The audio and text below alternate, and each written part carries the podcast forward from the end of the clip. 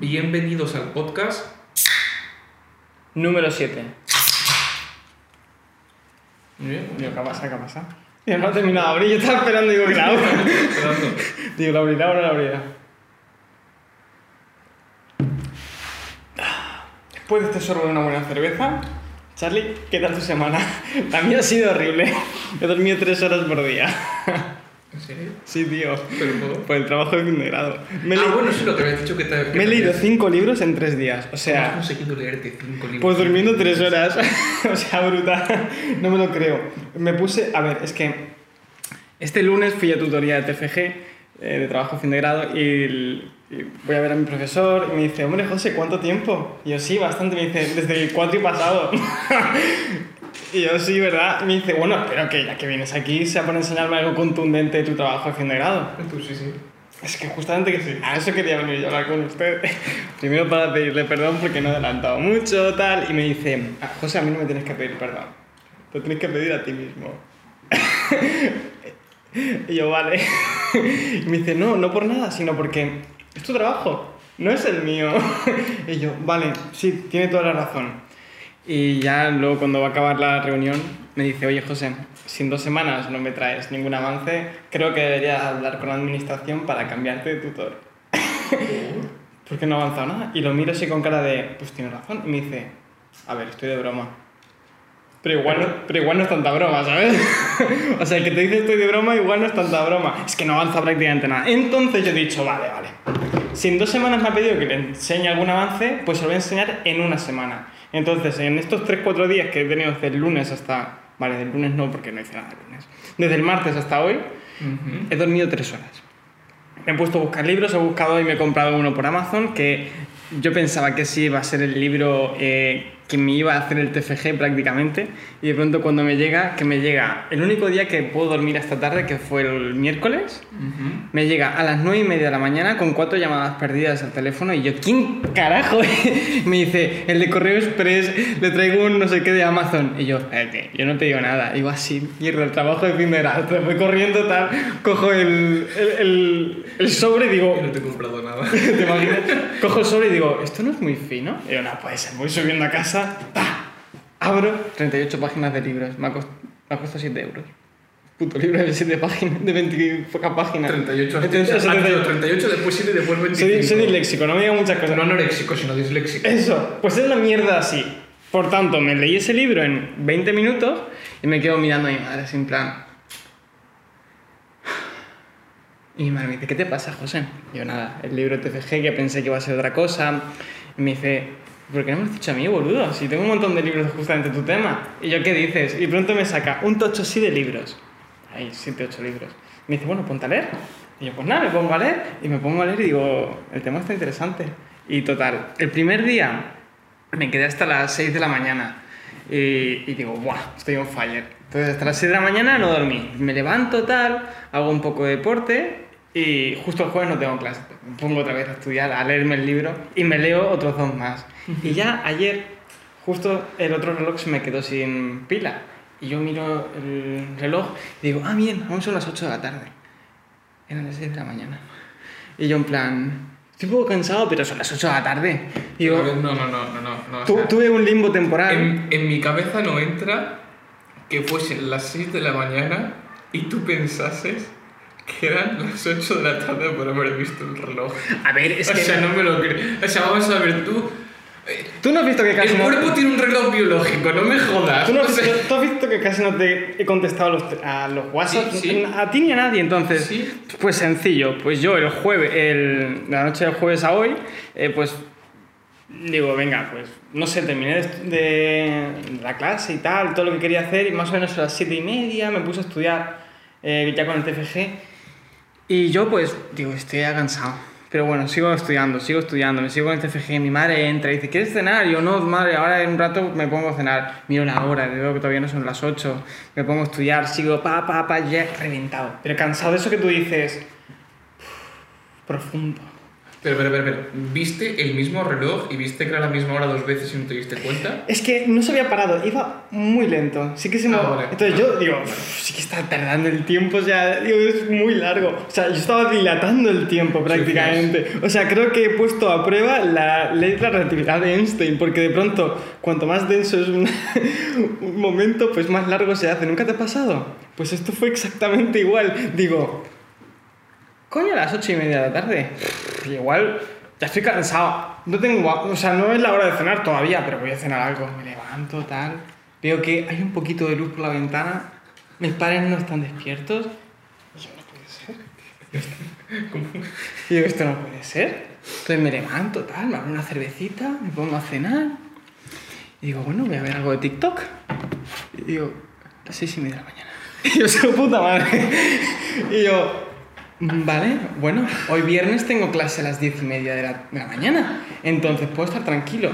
Me pongo a mirar igual un ratito el correo electrónico, digo, por hacer algo antes de dormirme, porque me iba directo a dormir. Y de pronto veo que hoy, justo hoy, me habían adelantado la hora de clase de las diez y media a las nueve. Entonces, claro, ya eran las siete. Digo, ¿qué hago? ¿Me tumbo? ¿No me tumbo? Es que, es que si te duermes en esas situaciones es peor. Claro, entonces digo, no, Peor. digo, pues no me duermo. Entonces directamente lo que hice fue, pues irme a clase, igual, llegué tarde a clase, pero llegué, llegué a clase y, no sé, teníamos clase hasta las dos y media, a la una y media ya estaba en casa. Comí y me puse a dormir. Literal. Yo estoy tranquilo porque en, en tres días me he leído cinco libros. Brutal.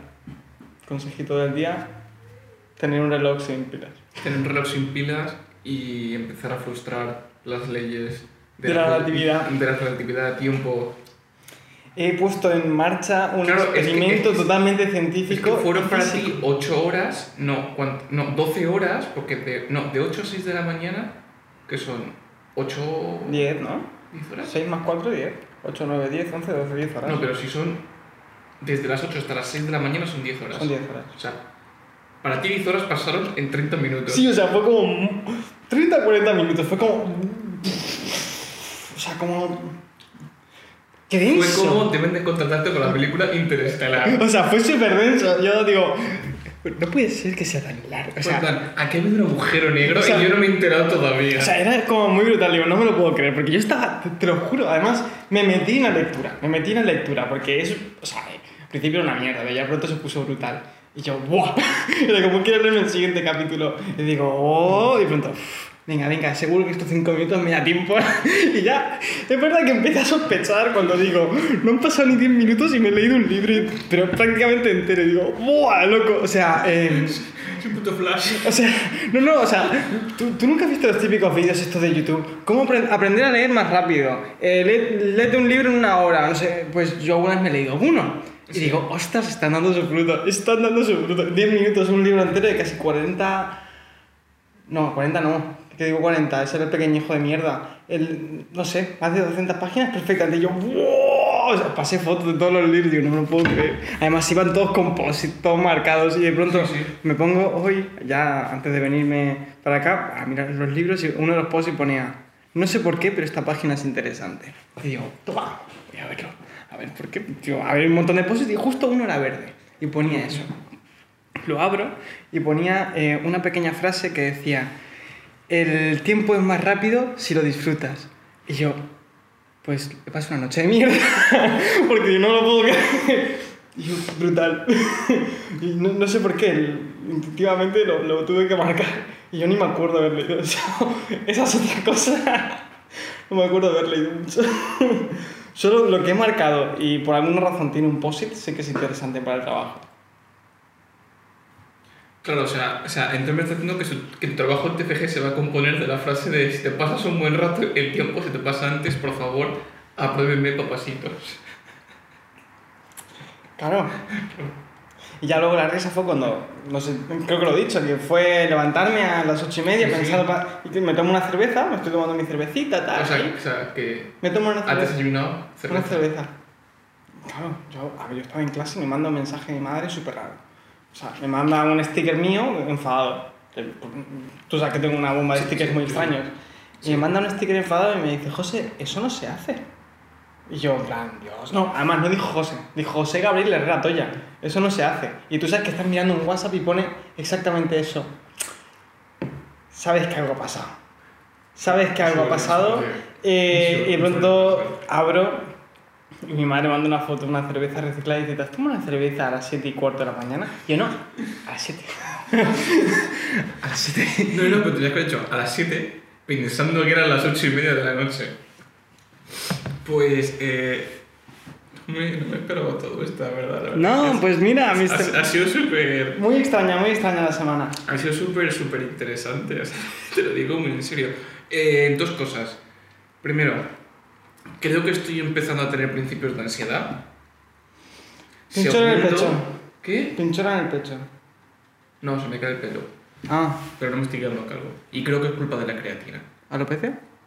¿Pero qué tendrás tú? Yo tenía alopecia, por eso te pregunto. alopecia. por eso te pregunto. luego se va, o sea, luego vuelve el pelo. Mi padre, que es poco calvo, un día... Bueno, ahora está rapado, porque tiene muy poco pelo. Pues un día voy y digo, mire papá, me ha salido una alopecia. Y me dice, ah, yo también tengo una. Tengo todo yo. Y yo mirando, yo no me puedo Y tú, tú, bueno, quiero No, eso no es alopecia, hijo de... no lo es. Eso no es alopecia. Perdón. Eh, bueno, lo, lo de la ansiedad de la semana que viene tenemos.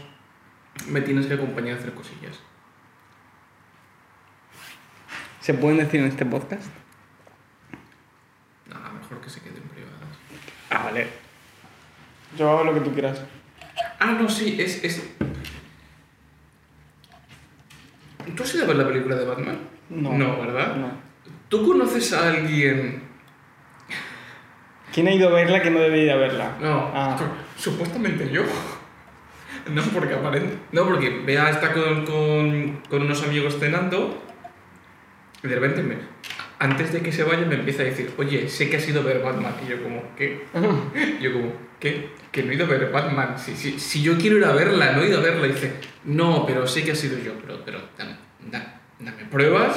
O sea, ¿cuáles son tus pruebas? ¿Cuáles ¿Pero son por qué me estás diciendo ¿Cuáles son tus hechos de que me estás diciendo de que ido de ido a, a ver Batman? Claro, en mi cabeza yo, con la imaginación que tengo, me He ido a ver empiezo a Batman y no me montar- acuerdo. me empieza a montar una paranoia y digo, no, vete tú, imagínate que uno de los amigos con los que está les ha, les ha- le ha enseñado una foto de alguien que se en parece, el cine. de alguien que se parece un huevo a mí entrando a la película de Batman. Y digo yo, no, no, o imagínate que soy yo de otra dimensión. Me he puesto a poner... ¿Y qué, te- y qué pasa? No, no, no, no he hecho nada todavía, seguro que la intriga, no lo sé. Vea, no he ido al cine a ver Batman. ¿Ves? Se lo estoy pidiendo. Hoy íbamos a ir al cine a ver Batman y no hemos podido. Y la semana... Bueno, a ver, hoy. Como Yo- vamos a ver hoy. Ya, pero yo te lo, te lo dije, que era hoy o la semana pasada. Que también la semana pasada te dije, tal, te- vamos al cine. son tres horas de película, hay que planearlo muy bien. Entonces, claro, tranquila, no he ido a verla. Pero no irá a verla contigo. Irás a verla conmigo. Pero se puede venir. Ah, bueno, vale, si quiere venir a acoplar, es otra cosa. Eso es duro lo que dices, ¿sabes? Ya, pero yo me lo he pedido antes. me lo he pedido mucho antes. Pues yo hago la mitosis. Yo, yo tengo la mitosis. Si la mitosis es que te divides en dos, ¿no? Ah, pues no sé. Es de arquitectura. No, Tú eres de ciencias. Sí, pero no sé cómo está compuesto un átomo, por ejemplo. o sea, no- Pues igual, está, pues igual estudiar física. Teórica. pero no estudié física teórica, estudié arquitectura. Pero al final no. ¿Cómo, cómo? A mí siempre me hace mucha gracia lo de cómo pasaste de físico teórico siendo Cooper a decir, no, venga, me meto en arquitectura. A ver, fue muy random. Fue muy random. Porque, a ver, yo parte de física, mi primera intención, no sé si lo sabes, era ser arque- que sí. arqueólogo.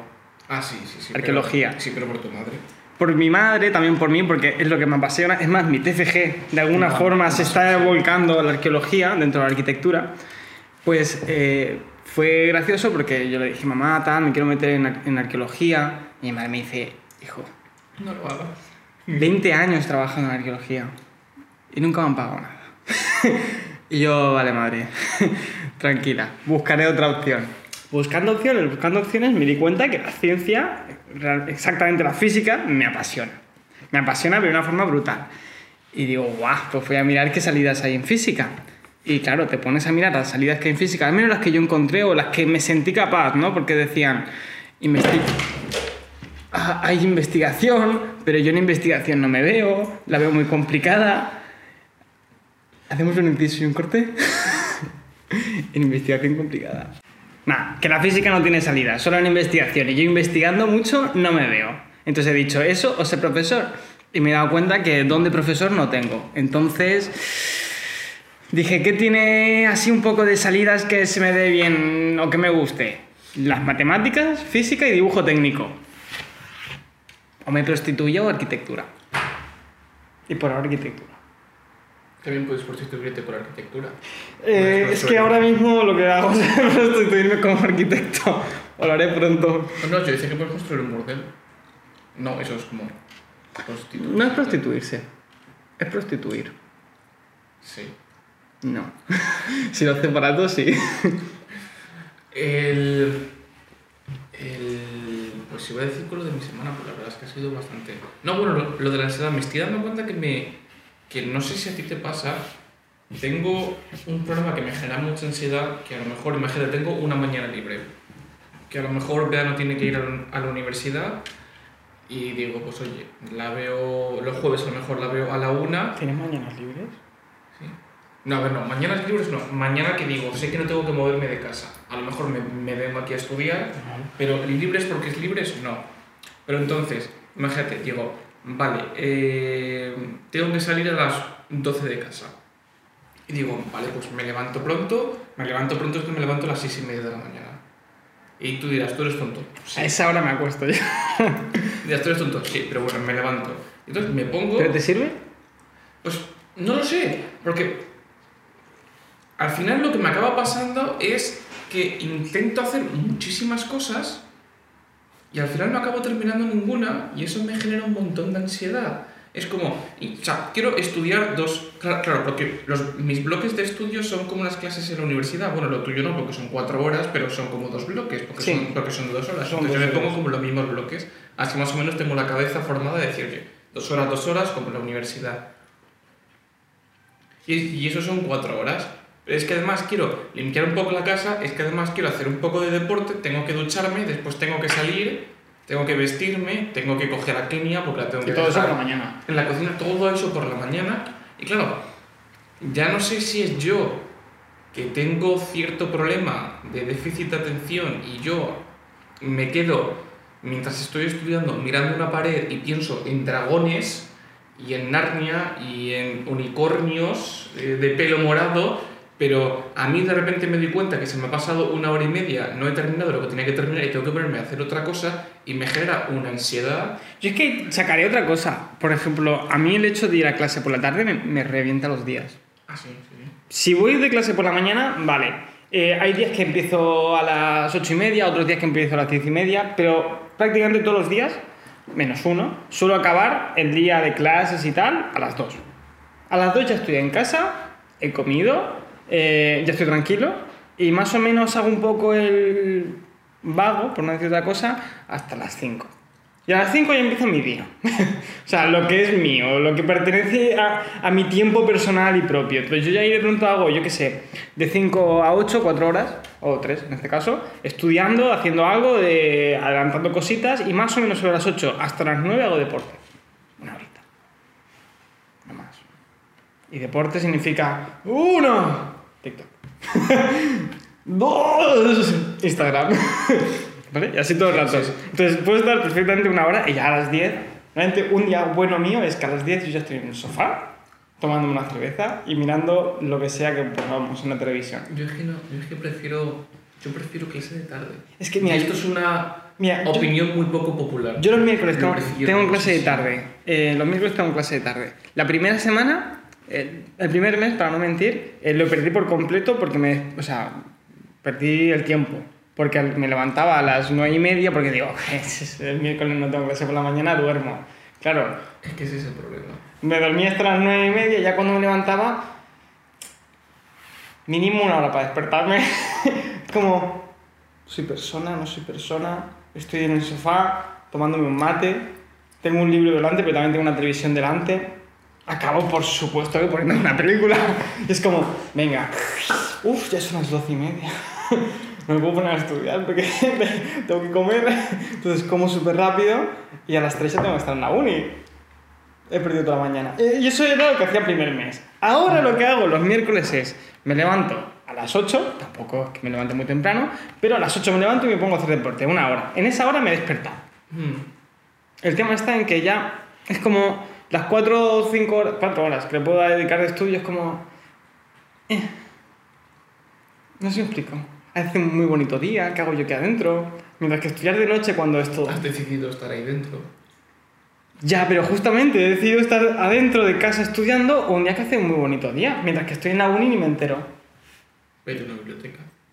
Peor Y aún. deprímete con todos los que están dentro. No, a mí esa gente me, me dan cosas, lo siento mucho por ello, prefiero estudiar teniendo clase por la mañana. y, No, jo- no. y jodiéndome y pronto cuando veo que el profesor ya dice cosas random que no me importan, me levanto, voy a tomar un café, No, pero realmente yo... algo que me llaman, ay sí, perdón.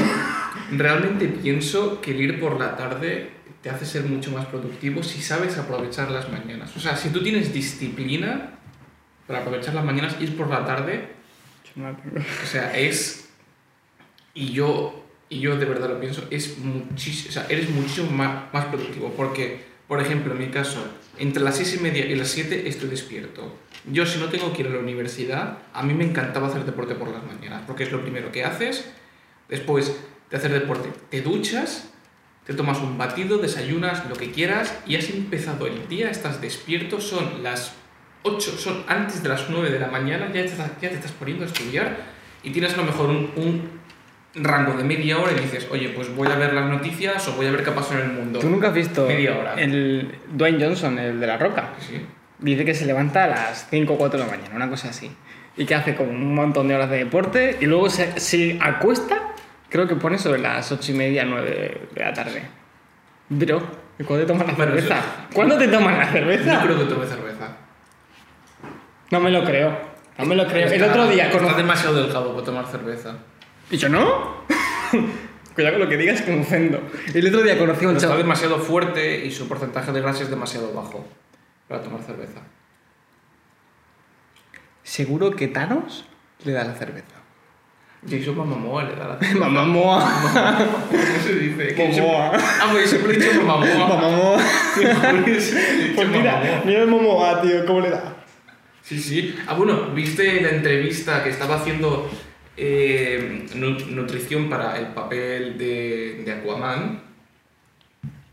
Y estaba pues entrenando pues fuerte, estaba comiendo bastante bien, lo típico que siempre le dicen a Hollywood, pues pollo con, Ponte, ver- ponte fuerte. pollo con verduras y arroz. Yo tomo Con- eso y no me puedo esto fuerte. Eso, bueno, que necesitas- No me he ponido fuerte. Necesitas comer mucho de eso, muchos tiempos y muchas veces al día. ¿Sabes, Pero ¿Sabes cuál es de lo que me suelo alimentar todos los días? Arroz con atún. Y si es arroz de este de microondas, mejor. te acaba saliendo carísimo al final. ya, pero me ahorro un tiempo. No. Sí, un minuto en microondas, atún, mezclo y me lo como. Nah, no es lo mismo. Bueno, Y está la- buenísimo. La cosa es No sabes disfrutar. que el, el Mamamoa, No, vamos a... el, el hombre este, El mordibus. Morbidus. el Morbius, estaba, estaba haciendo la dieta y se sentía como que no estaba muy fuerte, que estaba mal, débil. Y comentó en una entrevista que él se sentía mal, él conocía su cuerpo, se tomó una Guinness y, y de repente, como que de repente se encontró con mucha fuerza, le salieron un montón de músculos y dijo: Aquí estoy yo, soy súper fuerte. Sí, sí. Yo te digo que he visto albañiles beber en la obra. ¿A quién? Albañiles. Ah, ah, bueno, sí, pero bueno. Pero, ¿sabes el meme este, no? De lo de los Simpsons. Que sale, que sale Bart Simpson cuando estaba con lo que era el, el, el ganso luchador, que era el abuelo. Sí. Que era, que es la foto de él con abdominales, dice, el albañil que solamente come pan y Coca-Cola, y tú que te pasas Comiendo gimnasio y comiendo ensalada. Pues te lo prometo, he- en muchas veces que he ido a obras y tal, de pronto veo a pavos que están tochos. O sea, fuertes no, tochos, de gimnasio. Y me acuerdo que un día me quedo con un arquitecto mirando una obra. Justamente estaban eh, moviendo, es que un montón de bolsas de sacos de cemento. Y claro, tú dirás, los moverán con maquinaria. No, no, el pavo así lo subía, tal, se llevaba para un lado, para el otro. Yo me quedo mirando y digo, ostras, está fuerte, ¿no? Y de pronto lo veo que hace. Lo que tiene una lata de cerveza. Yo, su puta madre. O sea, yo veía la lata entera, pero cuando me acerco así un poquito, veo que detrás de donde la había tirado habían 6, 7, perfectamente. Yo no diría, no, no, seguro que se las tomaba con otros. No, se las tomaba él solo porque además estaban todas rotas como se las tomaba él. Las tiraba. Y me pregunté una de esas cuando ya veo que acaba. Yo lo miraba, digo, mantiene la compostura, porque. Mantiene la compostura. Vale, a ver, eh, tú te tomas una, bien. Te tomas dos, guay. Te tomas tres, dices, ¡buah! Voy un poco tinky wink. Pero ya cuando ves que vas con siete y mantiene la compostura, es que ese chaval, o sea, no lo sé. Piénsatelo. Creo que ahí está la evolución del ser humano. Nunca has escuchado que falta como. No, de verdad Sí, un eslabón un eslabón perdido, perdido. sí. No se perdió, simplemente se desvió. Se. Se obviaron elementos básicos en el ser humano. Creo que desde que existe historia, desde que existe historia, y seguro que me estoy colando, pero seguro que no estoy fallando, desde el momento en el que existió la escritura, antes existía la bebida alcohólica fijo. ¿Viste el vídeo que se destilaba con una patata? Eh, por supuesto. Pues entonces, lo que digo, o sea, el eslabón perdido simplemente no se ha buscado bien. Está entre nosotros. Total, me voy a hablar con el chico y digo, a ver, yo no te debería decir esto porque... Pero como no soy el arquitecto de la obra, te lo voy a decir. ¿Cuántas cervezas llevas? Y me dice, pues ahora llevo siete, pero esta mañana llevaba más. Y yo, a ver, te decir con delicadeza, pero creo que beber en hora del trabajo aparte de que se ve un poco feo, sobre todo en el mundo de la obra, es un poco peligroso. Y si se te cae un muro, ya hemos visto un meme de, de justo un pavo que se le cae un muro Sí. encima. eh, y me dice, es que es mi gasolina. Es mi gasolina, yo sin esto no me muevo. ¿Tú ves estos músculos? Ah, fuerte. Y yo, sí, me dice, pues cero gimnasio, cemento y cerveza. Y yo, CC, cemento cerveza. No he hecho nada. Y yo, Adelante. Y no le dije nada. Claro, luego me voy y me dice el arquitecto, oye, ¿qué estás hablando ahí con el albañil? Y yo, no, no, nada. Que me estaba comentando un poco sus trucos de obra y tal. Y me dice, ah, es muy buen chaval, ¿eh? Y yo, sí, sí, no, sí, sí. Nadie lo ha cuestionado. Sobrenatural, bro. Porque vamos, 7 por la mañana y 7 por la tarde, sin problema. No, pero es que entonces es un paquete de 6. ¿Tómate tú eso? Sí, pero cerveza albañil, que es otro nivel. O sea, ¿te has probado alguna vez la Steinburg? No. Puedo decir marca porque es marca blanca. Dios, eso te toma una y te da un dolor de cabeza. O sea, ¿cuánto te tienes que tomar de Boldan para que te dé dolor de cabeza? 4, 4, 5. Que dices tú y yo tenemos el récord de Boldan y nunca nos ha dado dolor de cabeza esto. un Steinburg con medio vaso te revienta el cráneo. O sea, eh, estás fulminado, tío. Además, porque en casa a veces tomamos de esa, porque tenemos como la Boldam, pero ya la Boldam es como. Si tomas mucho es como. Dios, es que tiene Pierde el... 7,2, ¿no? Habíamos leído lo Sí. 7,2. Pierde el gusto. La Steinburg tiene 3 con algo. Coño, 3 con algo bien aprovechado. Me cago en la puta. Estos 7,2 están diluidos. Tú te tomas una de esas y dices, ¡buah! Vi el futuro. ¡buah! Dirá todo el tiempo. ¡buah! Es que ni con un reloj atrasado puedo ir tan rápido. Flipa. Eh, increíble. La verdad es que no. Entonces es, es Steinburg. Creo que es Steinburg. Igual me estoy equivocando. Pero de, pero ¿de dónde es? ¿Es la de Mercadona? De- Marca blanca, porque además tiene, no sé si del Carrefour o una de estas, pero que te cuesta, no sé, el litro 0,72. Joder. Pues esto cuesta... La lata cuesta 0,68. O sea, el litro, la... Sí, el litro, la Sí, litro. litro, litro, litro, Claro, sí, 0,70. Pero esta es la mejor. Es que no tenemos duda. No, pero en serio, o sea, bastante interesante lo, de, lo del tema este, la verdad es que no me lo esperaba para absolutamente nada, lo del tema de la obra y que alguien pudiese eh, sobrevivir a base de cemento y cerveza, ¿verdad? Cere- Cerveza. Cemento, cerveza y pan. Y pan. Y pan, Y seguramente. pan, y pan. Y mucho pan. Mucho pan. Mucho pan. O sea, pero no pan bimbo. Eso son idioteces para ellos. Ellos quieren pan. Pan de campo. ¿Cómo es, cómo es el pan? Trigo. no es coña. Yo he visto que a veces hacen unos bocados, tío, y dices, bro, loco. ¿Dónde metes eso? Ah, pero como, o sea, tamaño, más o menos. Eh, barras de estas, eh, pa, pa, pa, y dices, ¿Pero qué se pone? En plan, ¿qué, qué, qué? sí, no le fui preguntando, pero contundente, dices, tío, una barra de esas te la metes tú en repecho de espalda o, o la compartes, o sea, por compartir, bro, será barra de la paz, ¿sabes? Como plan pipa de la paz, barra de la paz. Pues, ¿no? Son totalmente egoístas, se la toman ellos solos, sin ningún problema. Sin ningún problema. Sin ninguno. Y no me ofrecen. ¿Tenemos que ir? No me ofrecen, digo. Entiendo por qué no te pueden ofrecer. Oye, que si vas detrás de ellos preguntando cuántas cervezas se No, a ver. Estás en mitad de una obra, sin casco. Que yo no te digo nada, que vas sin casco. Que tú dirás, ¿para qué te sirve el casco? Pues para muchas cosas, pero igual tampoco te sirve para Pero no es responsabilidad tuya. Sí, como arquitecto sí. No, pero tú no estás allí firmando como arquitecto. A ver, no era mi responsabilidad, por eso me atreví a preguntar y no decirle nada luego al arquitecto. Luego el arquitecto ya estaba y decía, ¡Ech tú el casco! ¡Ech tú! No sé qué, ¡Ech tú la música más baja! Pues se pone musicote. A ver, música de mierda, pero musicote. Dan, boom, boom, boom, boom. Bueno. eh, Atrofia cerebro. Atrofia, atrofia cerebro. Bueno, pues eh, nada, lo que yo quería decir era Sí, lo del. eh, nada, lo de la ansiedad esta. Y. Poco más, la verdad. Que Que lo que falta es un buen bocata. No, no, hablando de bocatas, fui a un sitio con, con Bea muy bueno en Denia.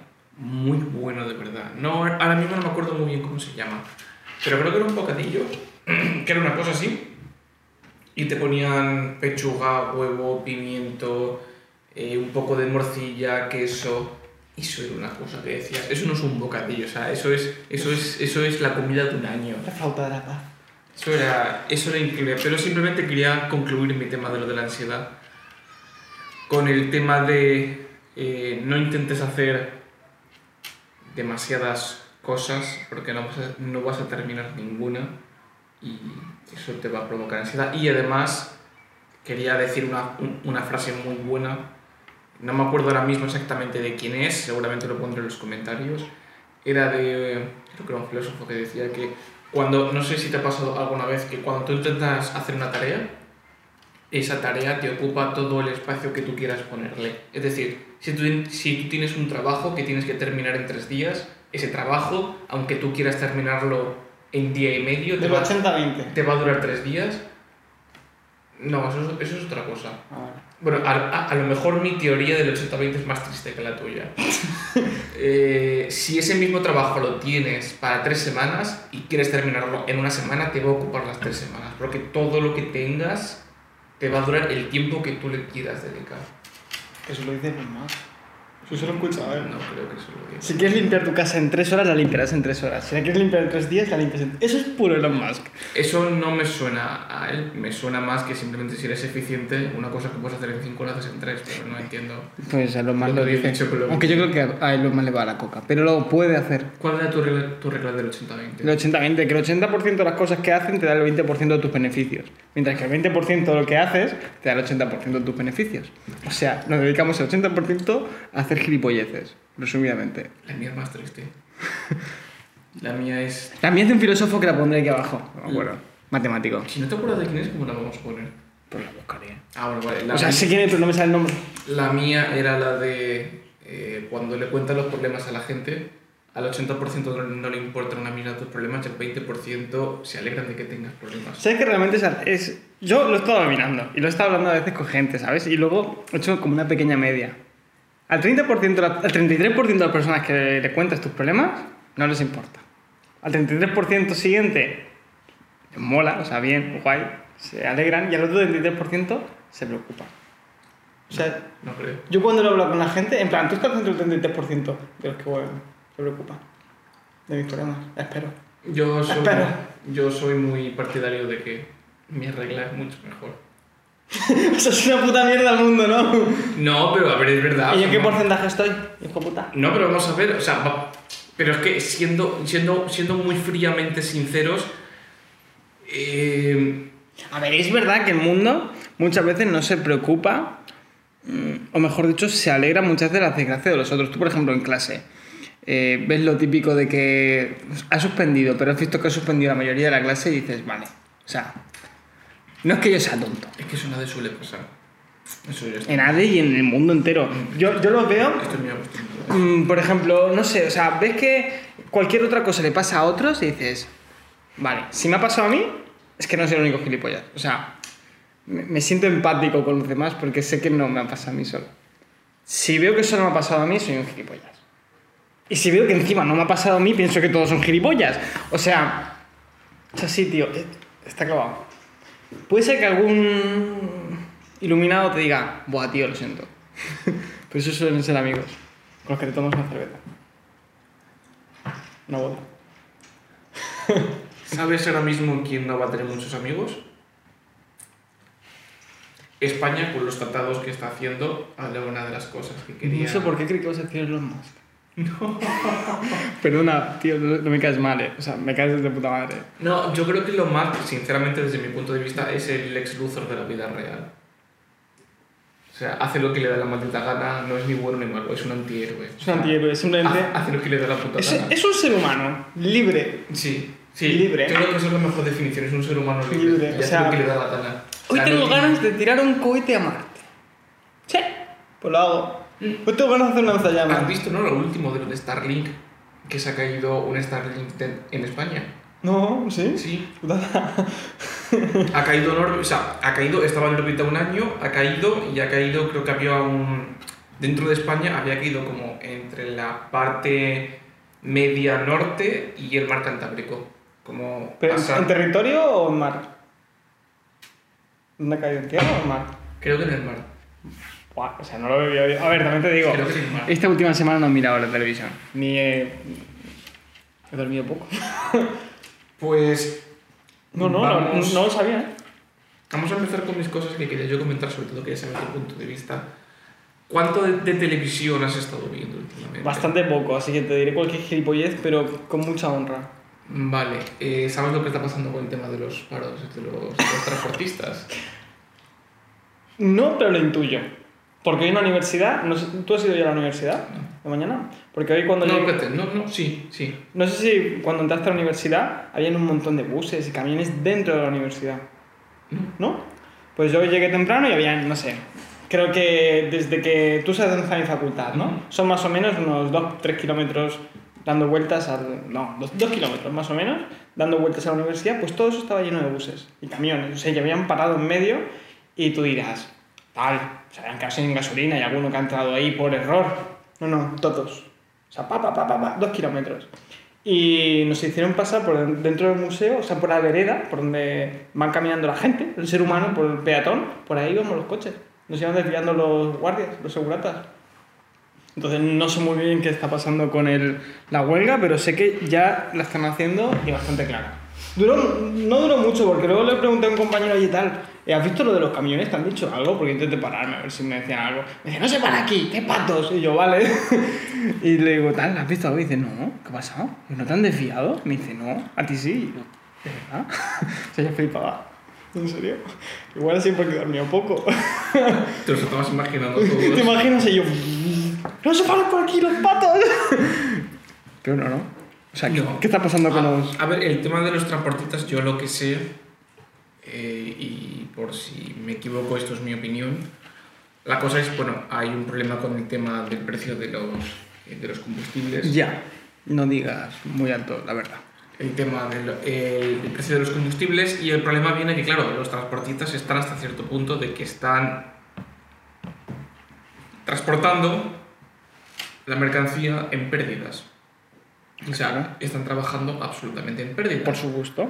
Y entonces están reclamando al gobierno medidas, lo cual es Lógico. lógico, razonable, más teniendo en cuenta que hay ya muchos países dentro de la Unión Europea que han tomado medidas bastante importantes con el tema de poder ayudar sobre todo no solo a los profesionales dentro del transporte, sino a toda la ciudadanía para el tema de los, de los precios de los combustibles. Pues claro, no es problema de que el gobierno esté subiendo los precios por subirlos, no, o sea, el problema viene de que la materia prima está subiendo, aunque sí que es cierto que ha bajado mucho, pero el que haya bajado no se ha, no ha repercutido en el precio de los de los eh, de, de los combustibles. Voy a ver ahora un segundo rápido, a ver más o menos para que tú puedas ver gráficamente el precio del barril.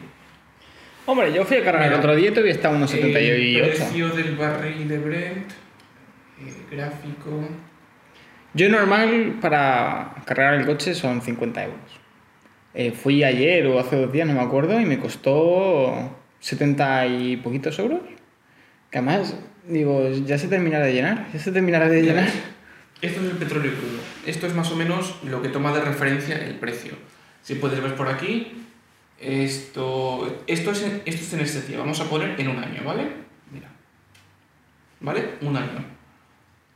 Toda la subida de- del precio del petróleo viene... Hostias, ¿en qué me he metido? Eh, fuera. Me he metido desde apro- aproximadamente, si esto es enero, diciembre, ¿vale? Diciembre del, del año pasado puedes ver cómo todo empieza a subir, subir, subir, más o menos hasta aquí. Bueno, está subiendo, pero dices... Sí, pero es más Pero aquí, o sea, es desde diciembre hasta aquí. A ver, el pico este último, por supuesto que está claro que es Ucrania.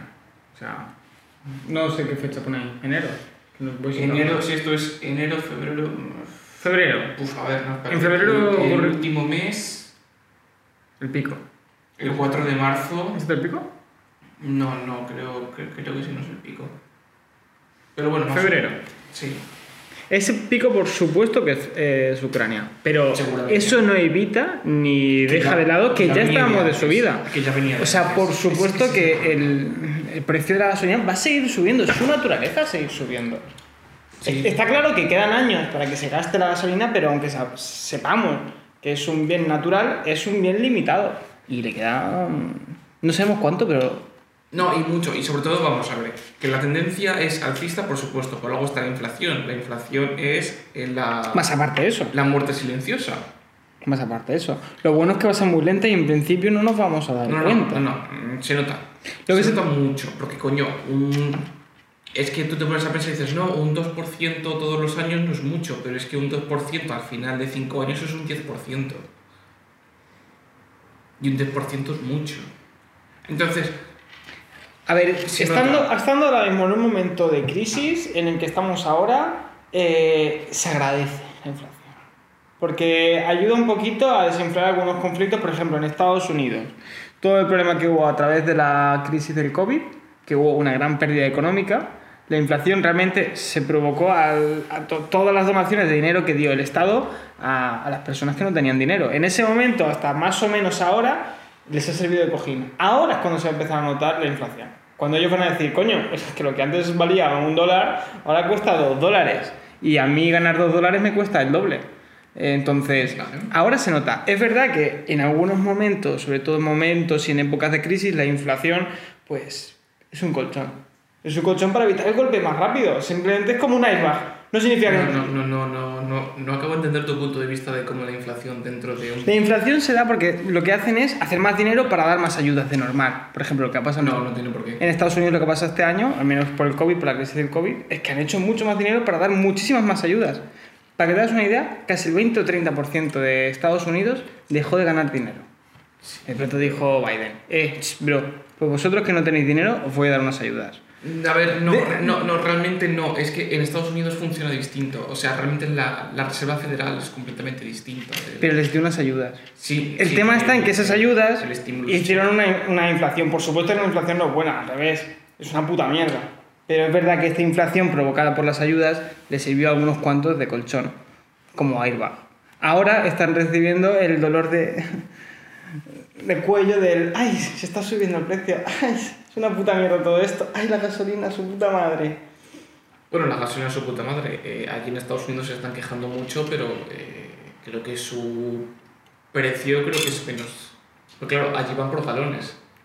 Sí, ¿verdad? Entonces creo que es, están allí por el euro o cosas así, el, el litro. No lo sé realmente, pero, pero sé que es una barbaridad bastante menos en comparación con nosotros. Pero es que hay que tener en cuenta que ellos es un país que... que, que A ver, yo la única que fui a Estados Unidos fui muy pequeño, entonces en esas cosas no me fijaba. Pero, por ejemplo, hace dos, tres años, antes del COVID, no, nunca me acuerdo cuánto hace el COVID, dos años. Sí, va a hacer dos años en abril, ¿no? O en marzo. No, creo que ya ha hecho dos Ya estamos, años. pues dos años. Pues hace dos años, justo antes del COVID, me fui a Ecuador, fui a ver a mi familia y iba con mi abuelo, siempre con mi abuelo pasan cosas muy random, y estábamos cargando gasolina y me dice, tal, ve y paga al de la tienda. Y yo, vale, también, me da 10 dólares. Y dije, abuelo, esto no me da para ni medio tanque. Y dice, no, no, que estamos en Ecuador. Y yo, ¿y esto? Y digo, pues nada, voy para allá, tal, me acerco al de la tienda y digo, soy el del, no sé, por decir, el del número 3. Ujú. 10 euros, o sea, 10 dólares. Y me da un dólar de cambio. Y yo, pero ¿cuánto cuesta el...? O sea, es que no, no, no lo entiendo. O sea, ¿cuánto cuesta la gasolina aquí? Y me dice, ah, una barbaridad. Y yo, ¿Cuánto es una barbaridad? Perdóname que... ¿Cuánto es una barbaridad? Dice, no sé, más o menos un dólar cada 10 litros. Yo soy puta madre. o sea, ¿tú sabes lo que me cuesta aquí en España? Y yo mirando, ¿de verdad? Me dice, sí. Y yo, pues, vale. O sea, eso es, la táctica es venir con, con litros de gasolina Por, por- eh, por la aduana, sí. por Y- la aduana diciendo, mm, no, que es agua, agua, bebo un poco. No, es que está un poco... Es agua, es un poco inflamable, Es pero... poco- No, no, esto es como lo de...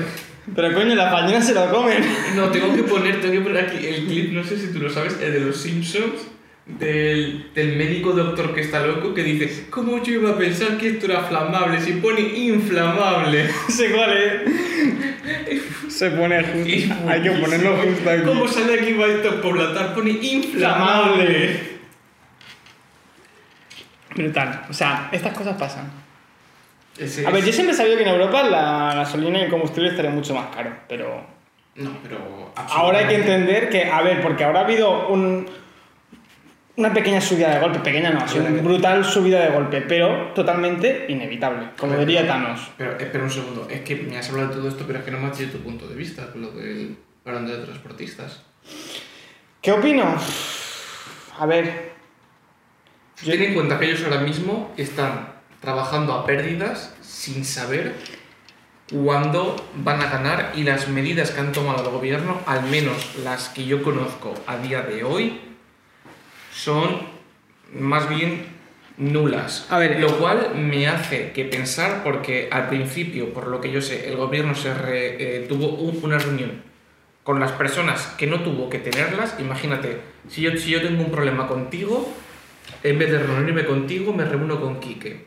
Dices, no tiene sentido. Pues más o menos el gobierno hizo algo parecido. Y después las medidas que quiso tomar fueron, al menos lo último que yo sé, es que quiso dar 500 millones en ayudas, pero es que 500 millones comparados con los 20.000 millones, que sí que son a 5 años, pero son ya de primeras 20.000 millones que quiso dar con lo de igualdad, como hay un choque. Ahora, que yo entiendo que, vamos a ver, que lo que piden los transportistas tampoco es nada del otro mundo, joder, yo no, te quieren, una cosa. no quieren trabajar a pérdidas, ¿Qué? es que es normal, o sea, es... ¿Qué es lo que diferencia al ser humano de cualquier animal? Entonces tú miras, ¿qué cojones? Aparte de que la capacidad cognitiva, el hecho de saber y poder distinguir el arte y las ciencias, es también el hecho de poder luchar por tus derechos. Un animal no se da cuenta de que tiene unos derechos, no sabe que tiene que defenderlos, simplemente defiende su vida. Lo que hacen los transportistas ahora mismo es totalmente lógico, lícito y de verdad eh, creo que detenerles en ole. Porque, a ver, ahora mismo lo que están haciendo, por supuesto que es defender sus derechos, exigir que, coño, no voy a, no voy a pagar por trabajar. O sea, ¿desde cuándo? Claro. A ver, yo entiendo, eres becario, y tampoco, ¿eh? Pero eres becario. Eh, tienes que hacerte un poco de notar, conocerte, al menos entregar un dossier de tu trabajo. Pues mira, si tienes que hacer tu trabajo gratis, No, yo eso lo apoyo perfectamente, el trabajo es gratis. Sí. Al, al menos al principio. si Yo- tienes que hacerlo, claro, al principio, al principio lo guay. entiendo perfectamente. Otra cosa es trabajar gratis y otra cosa es pagar por trabajar. ¿Me quieres decir que A ver, no están lo- bajando por trabajar, pero están... Pero si están saliendo pérdidas, Pero sí. están pagando por Pero trabajar. sí, más- pero sí. Entonces, Sí. eh, por supuesto que, a ver, yo, yo soy ahora mismo un transportista y por decir cifras, me las voy a inventar un poco, pero si yo gano 10 euros por transporte, por decir algo, y estoy pagando 15 euros de gasolina, Más o menos. por supuesto que lo que voy a hacer es quedarme en casa viendo la televisión. Por decirlo así, bastante. O sea, estoy pagando por trabajar, pero... Eh... Entonces, no, ellos están haciendo algo lícito, que es salir y defenderse. También es verdad que, al menos hasta el punto de vista que yo he podido vivir y conocer de ellos, sus manifestaciones no son las que yo he visto, ¿eh? No son eh, invasivas, no son salvajes, no son, eh, no sé, drásticas. Por ejemplo, lo que ocurrió en la universidad. Entiendo que fue una manifestación. No era nada del otro mundo. Eh, hoy tenía una entrega, pero tampoco que si hubiese llegado 10 minutos tarde no hubiese pasado nada. Y tampoco llegué tarde, o sea, siempre hubo un plan B. Entiendo que, por ejemplo, hay otro tipo de manifestaciones en las que sí que he oído que han parado totalmente todas las autovías, o sea, no todas no, pero sí que han cerrado autovías, han hecho barracones, han pinchado ruedas, han tirado cosas. Eso yo ya no lo acepto. Eso yo no lo acepto tanto, no por nada, sino porque, vale, yo entiendo que tú tienes que manifestarte de algo, pero poniéndome en el lugar ahora mismo de un estudiante, porque es lo que puedo hacer ahora, llevas cinco años estudiando para tu último examen. Porque, coño, pasa, es tu último examen, eh, llevas, no sé, una cantidad de horas sin dormir, estás agobiado, estás agotado, posiblemente no solo que estés estudiando, sino que estás trabajando para poder pagarte los estudios, que nos pasa prácticamente casi todos, más luego el estrés de todo, y de pronto ver que estás llegando y se te ha cerrado la autovía, por decirte un ejemplo muy tonto, y decir, vale, estoy llegando, mm, no tarde, sino que no estoy llegando, directamente. De pronto llegar, ver que se acaba el examen, que te dan una segunda recuperación para posiblemente en julio, o sea, dentro de cinco meses, por ejemplo, y decir, bueno, cinco meses no, en este caso dos o tres. Y decir, vale. Pero por- hay gente que no. O sea, hay gente que no puede hacer eso. Estoy diciendo un ejemplo tonto. O sea, al fin y al cabo lo que ocurre es que por manifestarse uno lo que hace es que otros te den odio. En vez de decirte, coño, tío, te apoyo. Te, te voy a decir, eres un hijo de puta. Y ojalá no consigas el trabajo se te pinche camión. Sí, no, no, no, pero tienes toda la razón en eso. Entonces, yo lo que he visto las manifestaciones que he experimentado, totalmente perfectas, lícitas, y me han dado ganas hasta de ponerme con ellos a manifestar. Es que llega ya un punto que tú te pones a pensar y ya no es solamente el tema de los transportistas, es mucho. Es mucho. A mí las que me joden son las que veo en la televisión, que de pronto entran en, en yo qué sé, que, que hacen manifestaciones en ciudad y te rompen el local. Sí, Te revientan el cristal, te roban, que vale, que dicen, pues te- tendrás seguro. Sí, pero el seguro no es infinito. Sí que el sí, seguro sí. cubre hasta cierto punto. Sí que es cierto que el, el- Pero es que creo que también es una, es una excusa y creo que también está muy, digamos, oculto todo el tema del vandalismo dentro de las manifestaciones. Hay gente que simplemente va... No, no, a- y no- solo a eso. hacer vandalismo por- porque les gusta o porque tienen la oportunidad y dicen, coño, hay manifestación, me meto y no me van a Y no pillar". solo eso, a ver, eh, las manifestaciones, no todas, no todas, por supuesto que no, pero hay un número importante, un porcentaje importante que las manifestaciones están organizadas por vandalismo, o sea, por, eh, por bandas, directamente porque dicen, coño, X cosa ha pasado. Y se crea una manifestación y muchas veces que son manifestaciones totalmente lícitas, se aprovechan grupos pequeños, por ejemplo, hace poco creo que hubo un... Hace poco, ¿no? Hace, sí, dos, tres años, con Barcelona, eh, una de estas manifestaciones famosas que hubo, pues se aprovechó una banda en la que dijeron, pues vamos a organizarnos, vamos a organizarnos y mientras están haciendo manifestación, vamos a destrozar cosas, o sea, destrozar no, vamos a saquear cosas, que es peor aún. Entraron en un montón de locales y totalmente organizados. Tú no me dices, coño, soy un manifestante, se me ha ido la cabeza, voy a robar algo. Tú no lo haces tan bien organizado como lo han hecho estos. Estos lo hacían, mm, o sea, de película. Rompían con, sin ningún problema todo tipo de cristal, entraban con vehículos y se lo llevaban todo. Eso un manifestante no sería capaz de hacerlo. No porque no sean inteligentes, sino al contrario. Tú estás ahí, te estás manifestando y haces lo que en ese momento te surge. Que si ves que te están pegando, tú pegas. Que si ves que están robando, pues lo más probable es que tú te animes y robes y hagas lo que ves. Porque también eh, tenemos con- una inteligencia colectiva y si vemos que la gente alrededor lo hace, pues se te invita un poco a hacerlo. Pero esta gente lo que hace es aprovechar esas situaciones. Incluso hasta a veces las crea. Sí. Yo no sé si tú has visto esta serie que te la he recomendado, que a mí me ha encantado, eh, Los favoritos de Midas. Sí, sí la he visto, sí, sí. Yo hasta cierto punto me la creo. Hasta cierto punto me la creo. Y si yo fuera... No, es que me acaban matando así. Parece, parece que esté muy inspirada ¿no? en tus redes. Es que me acabarán matando, lo tengo claro. Me va el alcohol, digo gilipolleces, no me hagáis caso. Pero que te acabaría matando. Igual digo algo que no debo. no lo sé. Dejémoslo en la intriga. Vale, vale, bueno, dejándolo en la intriga, eh, todo el tema, bueno, eh, cené con mi padre y, me- y estuvimos hablando de tema de política y todo esto, porque a mí me gusta mucho y a mi padre también. Quiero saber tu opinión sobre esto, no sé, no sé realmente cuál es opinión, me, me interesa bastante, lo de si crees que tú ahora mismo en España hay una democracia formal o no la hay. Formales porque se ha votado y las cosas han salido conforme se han votado. También yo entiendo que pronto la gente se queja porque, oye, a ver, yo he votado a este sujeto, pero no he votado para que haga X cosa. Tú cuando votas a alguien, lo votas no solo porque está ahí, sino para que haga lo que sea que tenga que hacer, pues estás poniendo tu confianza en él. Entonces, creo que democracia hay. Hasta ese punto, democracia hay. Que luego lo típicas leyendas de que, oye, se han inflado los votos, se han usado las redes sociales para no sé qué. Bueno, eso ya depende de nosotros como sociedad, si de verdad se nos ha dejado engañar por algunas cosas. Yo no lo sé. Yo creo que en España hay democracia. Yo he ido a otros países y democracia no hay. Tú te vas a Latinoamérica. Uy, qué buen ejemplo has puesto. a ver, es que es la que más directa tengo. o sea, No, a ver, yo el tema que no significa que en Latinoamérica no haya democracia, pero muy justa no es. O sea, que tenga que haber de forma. Que tenga que haber de forma constante eh, vandalismo y guerrillas para eh, demostrar derechos, pero a lo bestia, tú flipas. Eh, es más, yo no quiero poner ningún nombre ni ningún color porque además Latinoamérica es muy distinto a Europa. O sea, la- es distinto. Pero yo he estado alguna vez en, en Ecuador, sin decir nombres políticos, cuando estaba en Ecuador y de pronto han habido elecciones. Hay una cosa muy curiosa. ¿Elecciones de qué año? Pues la verdad, antes del COVID. No me acuerdo, no me acuerdo cuándo. O sea, pero sé que antes del COVID, eso seguro. Eh, hubieron elecciones, ocurrió algo que yo en mi vida había visto.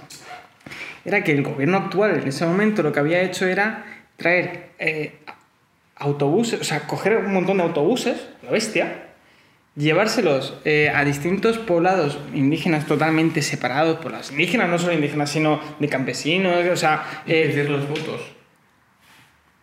pedirles que se suban al bus, traerlos a la plaza central delante del ayuntamiento, delante de la zona donde tengas que ir a votar, darles bocadillos y decirles que tienen que votar. Eso lo he visto así.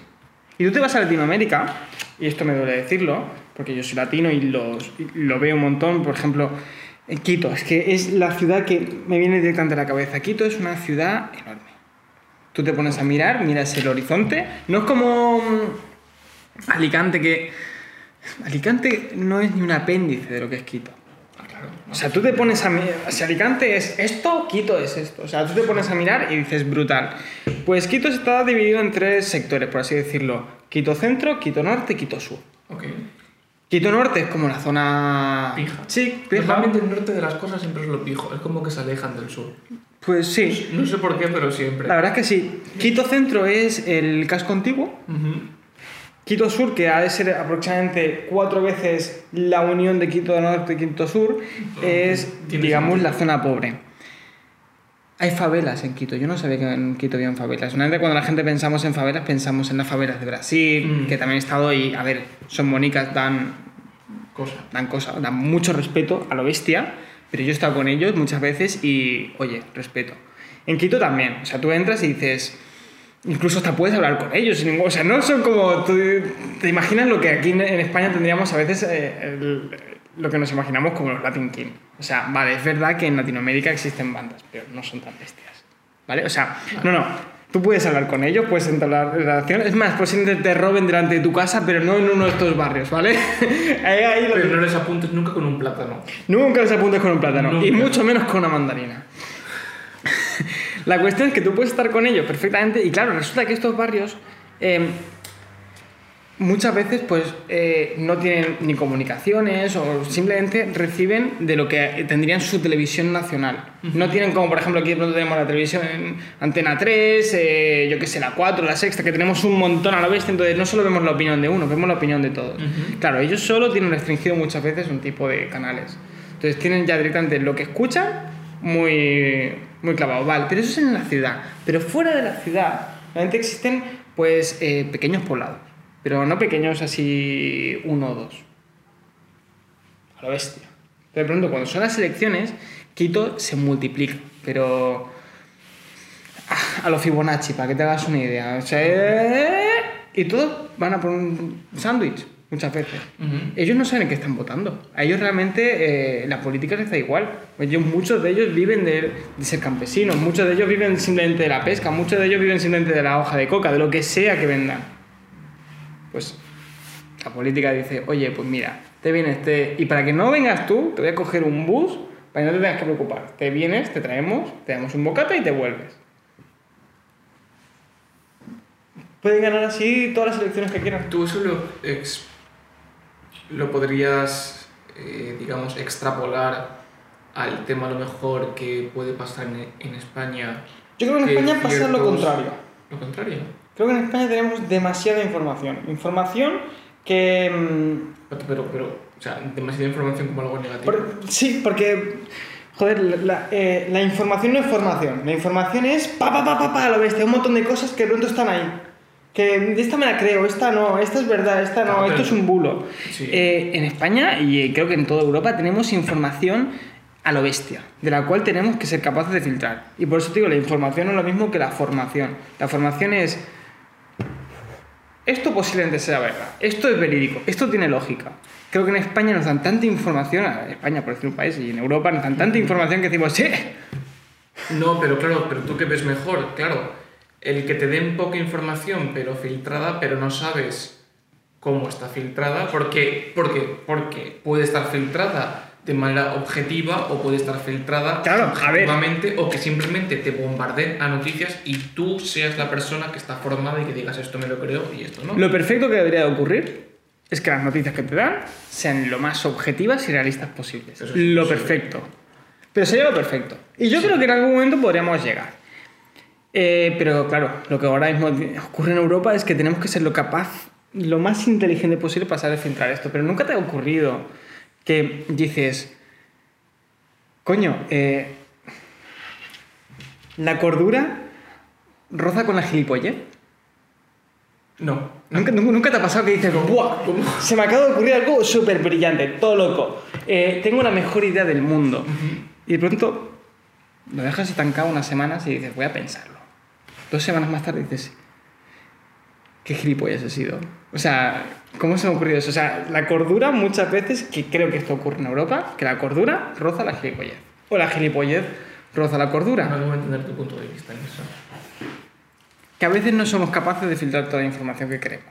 Mm, Vale, eso, Entonces, en el- eso me parece con más sentido que lo de la cordura Entonces, no, no, a ver, a mí me pasa mucho, ¿eh? Que de pronto tengo una idea brutal que digo, eh, no sé si es un ideón o es la mayor idiotez que se me ha ocurrido en la vida. O sea, así me ocurre. De pronto estoy haciendo un proyecto de arquitectura y digo, buah, si lo pinto de rosa, por decir una gilipollez. Y ya no sé si ya lo estoy rozando lo que hay que rozar o no. Entonces, cuando dices, "Mm, me vuelo, pues creo que a veces eh, tenemos tanta información que tenemos que rozar esa cordura o esa gilipollez y saber identificar, porque muchas veces la diferencia entre hacer las cosas bien y hacer las cosas mal es una línea, que a veces pues, suele ser muy subjetiva. Ese es el problema del subjetivismo. Yo creo que en este caso deberíamos de saber filtrarlo. No sé yo si sabríamos filtrarlo. Yo muchas veces tengo un montón de información a la bestia de lo que escucho en la política, de lo que escucho... Por ejemplo, Ucrania. El tema de Ucrania, la gente habla de que esto es una tercera guerra mundial.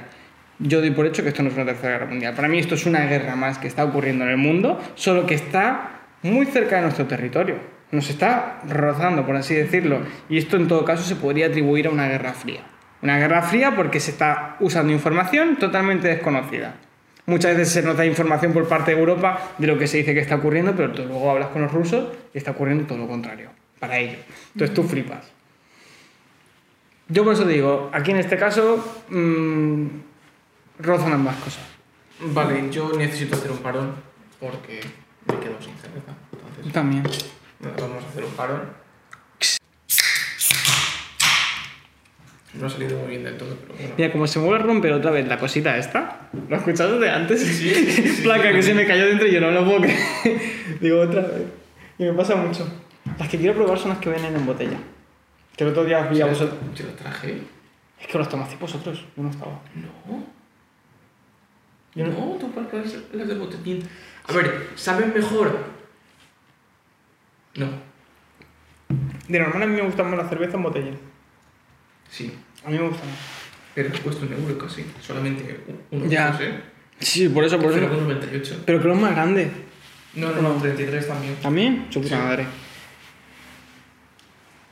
Lo que sí que hay es que he visto en el campo es una, es una litrona de Gold Down. ¿Qué? ¿En serio no, verdad? Te lo juro. Hay litronas de Gold Down. Buah, ¿sabes la fiesta que podríamos hacernos con eso? Bueno, y, fiesta y creo que son relativamente baratas. Porque creo que son 3 euros o 4 euros. ¿Hasta cuánto es? 0,68. Es que sale más barato, ¿eh? Sale mucho más barato. Mucho más barato. Sí, sí. Y Tres. son litronas. ¿3 euros? ¿Y eso has dicho? ¿3 euros el litro? Que sí, creo que sí. Pero- 3 euros el litro. O, no, menos, menos, incluso menos. Para hacer un litro necesitaríamos 3. 3 latas y un cachito. 0,68 6 por 3, 8 por 3, 24, se- do- 2,04, cuesta menos de 2 euros, si no me equivoco, el litro. Pues esto sí que será más barata. O por la otra. Otro día ya nos vemos uno, un litro para cada uno, ¿sabes? Como como va loco. Vamos a comprar albañil. No, a ver, yo lo que te quería comentar con lo del tema de si veías cierto parecido. Ah, bueno, no, pero lo tienes que hacer el ruido este. Vale, volvemos al tema. Yo lo que te, llega- yo lo que te quería comentar. Espérate, lo de antes no sale. No. Ah, espérate un segundo. Es que no puedo hablar con el puto chicle, joder. Yo llevo otro puto podcast con el chicle, no puedo hablar. Eso lo quiero ver. Quiero un, quiero un TikTok de eso. Vale, hago el plazo otra vez, ¿no? Eh, Ahora me ha salido mucho mejor. Estoy cogiendo práctica aquí que. Vale, bueno, eh, quería retomar el, el tema. Yo lo que quería preguntarte lo de las similaridades o las similitudes, similaridades, si tú lo veías, era en el, en el tema de. En el tema de. Claro, tú ves con lo que has dicho con lo de Quito, de que cogían los autobuses y se traía a la gente que a lo mejor sabía menos simplemente por poca y bebida a votar. ¿Ves cierta similitud con a lo mejor lo que hace el gobierno de a lo mejor dar... No digo que sean e- excesivas ayudas, pero yo pienso que la inmigración cuando no es controlada eh, no es buena. Es decir, si, tú vienes a un país a trabajar, me encanta, mm, ven, pero si vienes a un país simplemente a, lo mejor vivir de pagas, de ayudas y a robar, pues no me parece lo más recomendable. Entonces sí que es cierto que hay, creo yo desde mi punto de vista, hay cierta declinación por parte del gobierno, al menos en el que hay ahora, y no, en el que hay ahora no, en el que esté, el gobierno que esté Sin decir el- gobiernos. Yo, no, a ver. no, no, no. El gobierno que esté en el cargo siempre va a tener cierta declinación a esa gente que simplemente le mueve porque le Por des supuesto. dinero, te van a votar, pues le das dinero y te vota. Da igual que sea de izquierdas o de derechas. El que esté en el poder y quiera seguir estando, ese tipo de personas simplemente se mueven por el me das una paga y te voto. Entonces, es que realmente es cierto, o sea, es que da exactamente igual el gobierno que esté, porque claro, si tú dijeses, no, no te voy a dar ninguna paga, seguramente ese, ese- tipo de personas no existirían, porque dicen, o me gano la vida o robo. A Ya ver, está. como inciso, o sea, comentando lo que has dicho, eh, apoyo bastante lo que dices. O sea, yo creo que es verdad, creo que se está eh, yendo hacia un extremo con este tema, pero bueno, primero, por partes. Eh, si tienen algún parecido entre lo que yo he podido vivir o he visto en Ecuador o en Latinoamérica con Europa o España, mejor dicho, concretar un poco más, un abismo. Un abismo de diferencia porque en Quito, tío, van a por un bus a tu casa y te dan luego un bocata. Yo por un bocata haría muchas cosas. Por un bocata sé que haríamos muchas cosas. Pero sé que, por ejemplo, tú y yo no cambiaríamos de opinión política en ningún momento. O sea, es que eso lo tengo clarísimo, bro. Tú y un bocata y me votas. Eh... Iba a decir una blasfemia, mejor. ¿Qué vas a decir? Luego te lo cuento. Luego te lo cuento. Vale, o sea, sí que hay una, un abismo de diferencia brutal. Eh, y otra cosa que creo que puede ocurrir aquí en España, que es más a lo que creo que te refieres, es el marketing. Por supuesto que el marketing siempre de cada gobierno va destinado más o menos a una X tipo de persona, a, un- a su usuario, a la persona que le votaría. Porque por supuesto es su trabajo. O sea, yo entiendo, con un poco de cabeza, si yo me quiero eh, meter en la presidencia, es que no voy a ser gilipollas. Voy a eh, incentivar a esas personas a las que sé que primero me tienen. Sí.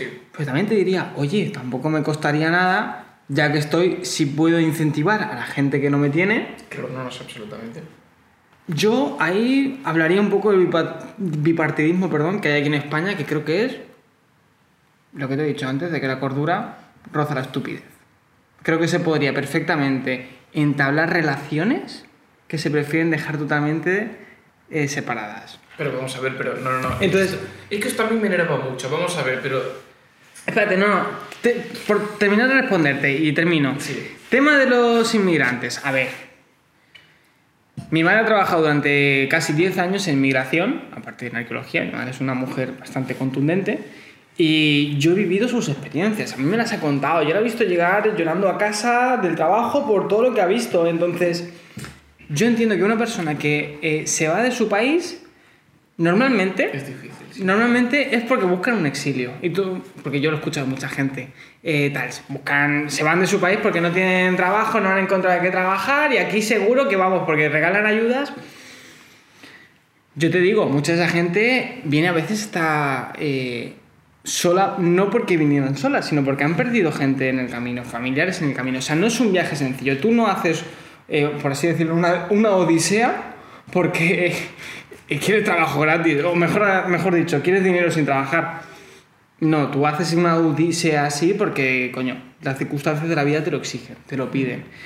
Entonces yo entiendo ese ámbito de que, coño, mm, si piden ayuda por algo es. Pero yo creo que en España se está enfo- enfocando muy mal. Porque es lo que tú dices, no le vamos a mover el país a un grupo de personas que no van a mover España. Que es, a ver, vale, los inmigrantes, los inmigrantes en los que me incluyo, eh, si se nos da ayuda sin trabajar, por supuesto que no movemos un país.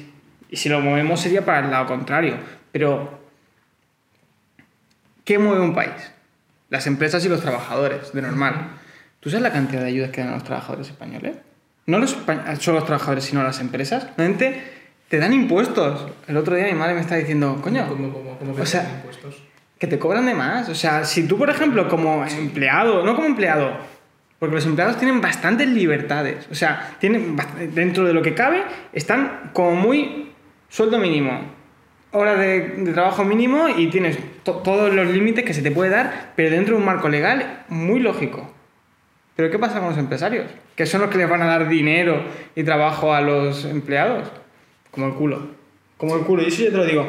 Perfectamente podríamos dar trabajo a inmigrantes, a españoles y a extraterrestres Lo que quisiera ver. si estuviésemos mm, bien organizados. ¿Qué pasa? Que el gobierno lo- eh, comete un error de marketing, que bueno, que tampoco es un error de marketing, porque lo que hacen y lo que quieren es conseguir, por supuesto, que votos. O sea, mal no lo hacen, No, porque no, hacen su no. trabajo. Mm, Hacen mal cuando no solo que cumplen su marketing, que es vamos a aceptar ayudas para dar a los inmigrantes, sino que, oye, mm, bro, mm, tienes una parte importante de España que es la que te va a dar de comer, a la que tienes eh, hasta aquí. No significa que no ayudemos a los inmigrantes, al revés, ayuda a los inmigrantes, por supuesto, pero ayuda también a tus, eh, a tus españoles que tienen sus empresas. que Mira, tenemos una agencia de viajes en mi casa que la tenemos que cerrar.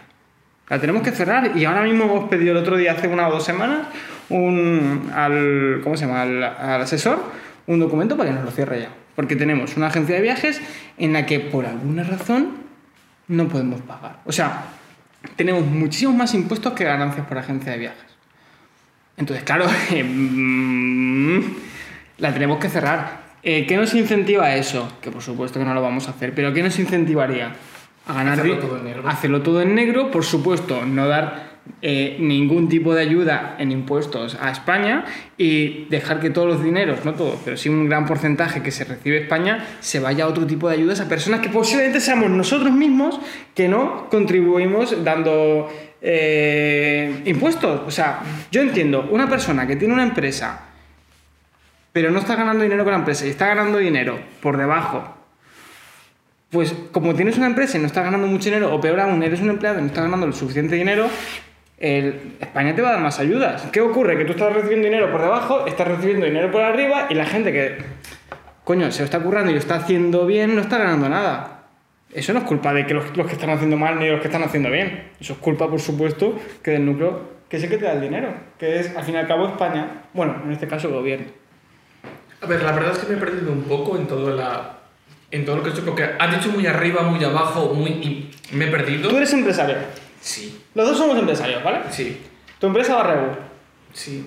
Nuestras dos empresas van Regu. ¿Vale? Nuestras dos empresas van Regu. Pero tú lo haces. eh, pero yo aparte estoy ganando dinero por debajo. Porque yo qué sé, se me ha dado por contratar a alguien que haga cosas buenas. Sí, sí. Gano yo dinero negro. Por supuesto que yo lo que voy a declarar no es lo que estoy ganando por debajo, sino lo que estoy ganando oficialmente. Que en un marco legal, eh, por decirlo, ponte que estoy ganando 600 euros. Y tú, 900. Que no hay gran diferencia, pero tú estás llegando al límite. Tú estás dentro del límite, yo no. Pero claro, por debajo estoy ganando posiblemente hasta 500 euros más. O sea, casi te estoy duplicando, casi. ¿Qué ocurre? Que como yo estoy ganando para el gobierno 600 euros, me van a dar más ayudas económicas a mí. Ujú. ¿Cuántas te van a dar a ti? Ninguna porque estás llegando al límite. Perdón, lo has superado por un poquito. Bueno, ahora no sé, creo que ha subido el precio mínimo a 1000 euros. Sí. Estás en 1000 euros. Yo ahora mismo estoy ganando 1700 1600 euros. Por decir una cosa. Lo que gano en negro, 600, y yo qué sé, por decir unos 1000 y pico más en negro. Eso lo hace un montón de gente.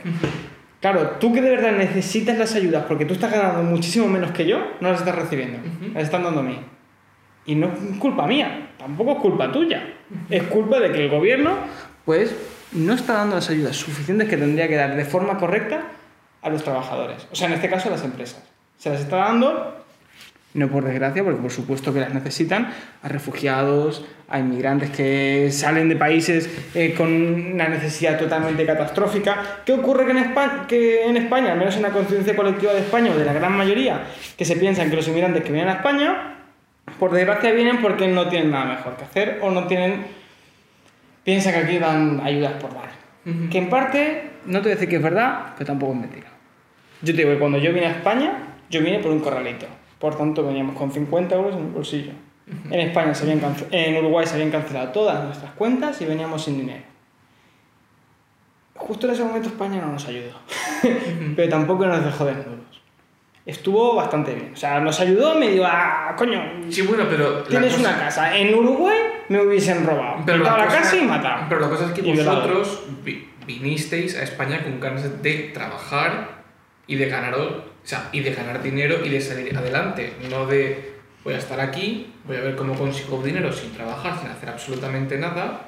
Y como no me van a hacer nada, porque no me van a poder echar del país. Eso es culpa, eso es culpa del gobierno, porque lo que tendría que hacer el gobierno es una ayuda a esas personas que están aquí, no solo económica, sino Sí, sí. pedirles que por favor, ya que estás aquí, entres en un, en un Sí. eh, por así decirlo, en una obligación educativa.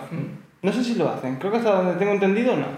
Solo te exigen que cumplas unos límites eh, legales de, por ejemplo, que no tengas sé a qué más... te refieres con obligación educativa? Por ejemplo, coño, ya que estás aquí, fórmate un poco.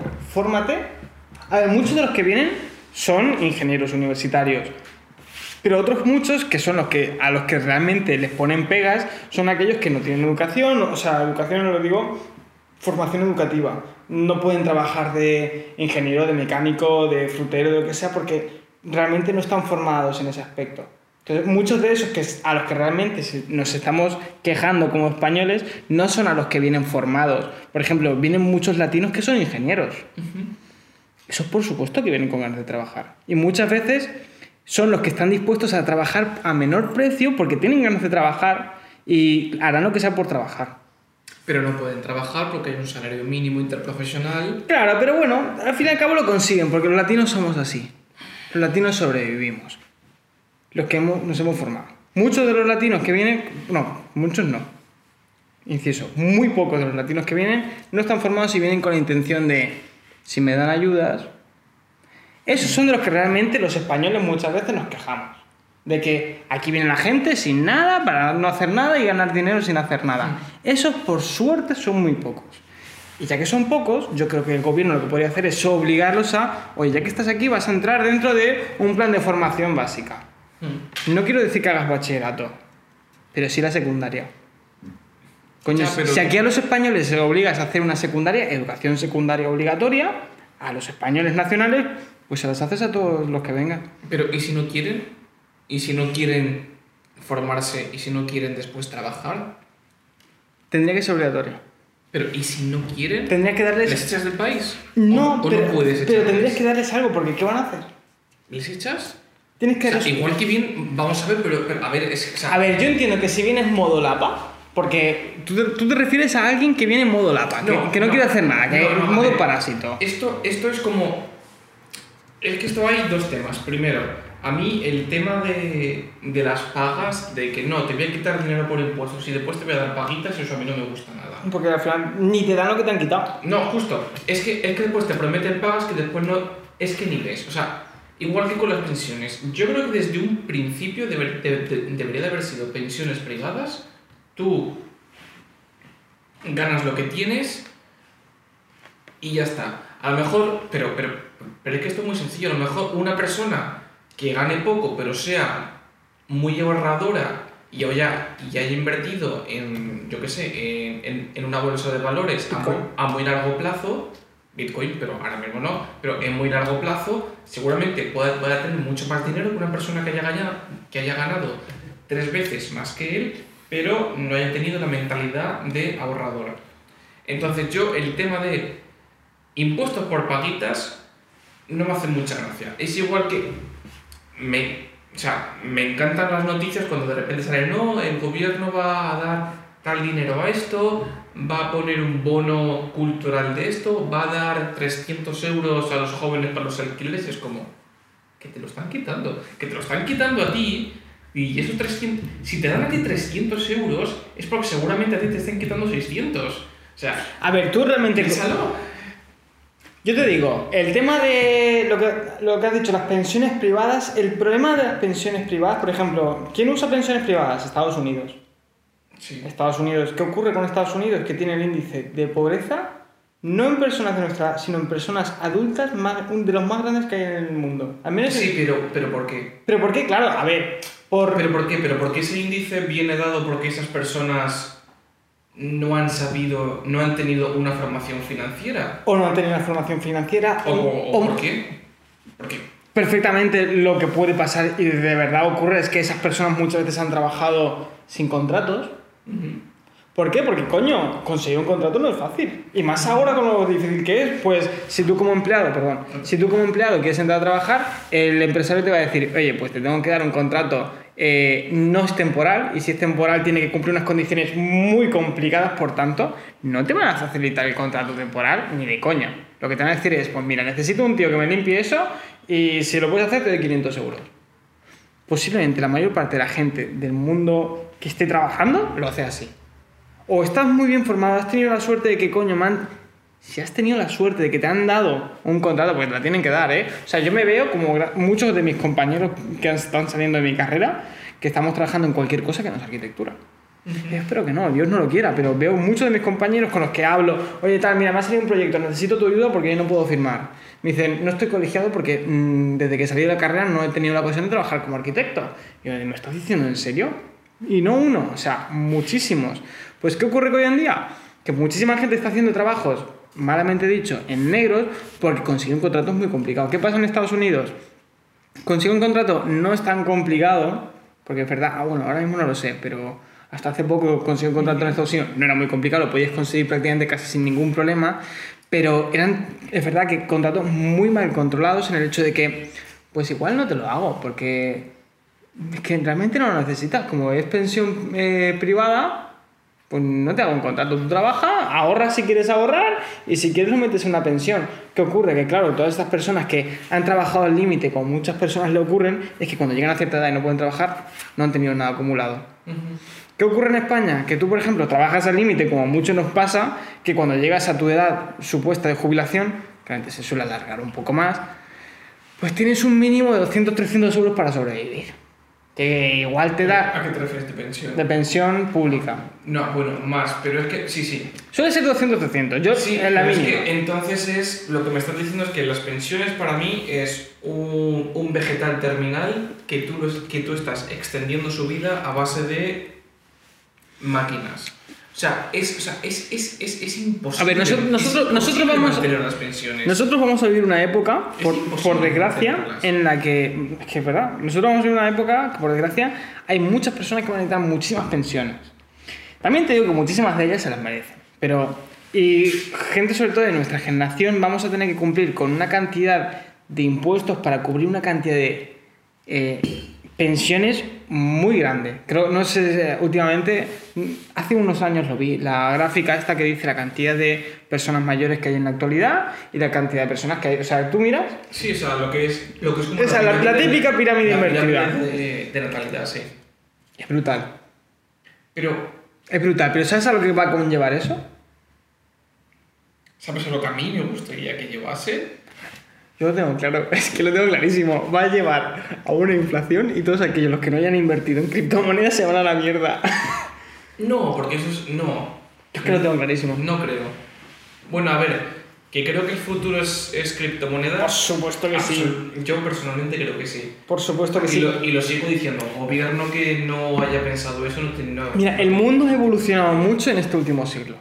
Pero la bestia, o sea, mucho significa mucho. Creo que eh, hoy en día que una pandemia como la que hemos vivido ahora, prácticamente la estamos solucionando en dos años a vista a tres, porque esto se supone que el COVID... No, como- es, es un, es un avance increíble. O sea, es un avance increíble. Ah, Esto, que la peste negra. esto antes duraba 30 años. Lo que la peste negra. Pero también es verdad, ¿por qué se expandió tan rápido el COVID? Al igual que está acabando tan rápido. Porque el mundo está comunicado. Internacional, sí.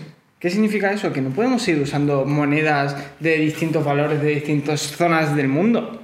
O sea, en algún momento se van a unificar. Es verdad que se intentó hacer esto hace unos años, salió como el culo, pero es que el mundo no estaba tan unificado como La ahora. moneda esperando. La moneda esperando. ¿La fabricamos?